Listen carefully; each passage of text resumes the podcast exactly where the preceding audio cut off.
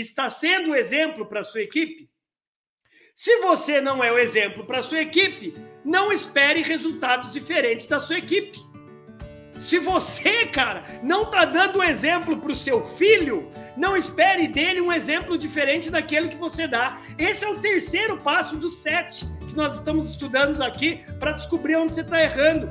Gente, independentemente se você é cristão ou não, Jesus Cristo foi um exemplo para 12, 12 liderados dele. 12! E ainda assim um traiu ele, mas depois se enforcou, se matou que foi o Judas Iscariotes. Vocês sabem mais que qualquer um, se você estudou a história, se você estudou o cristianismo, se você estudou a Bíblia cristã. Jesus era o exemplo para cada um dos liderados dele. Você deve ser o exemplo. Você, se você quer que a sua equipe faça de um jeito, você primeiro tem que falar, dá a mão pro titio e ensina você. Ensina você. Para de querer esperar uma coisa do seu liderado se ele não tem as coordenadas, se ele não sabe o exemplo.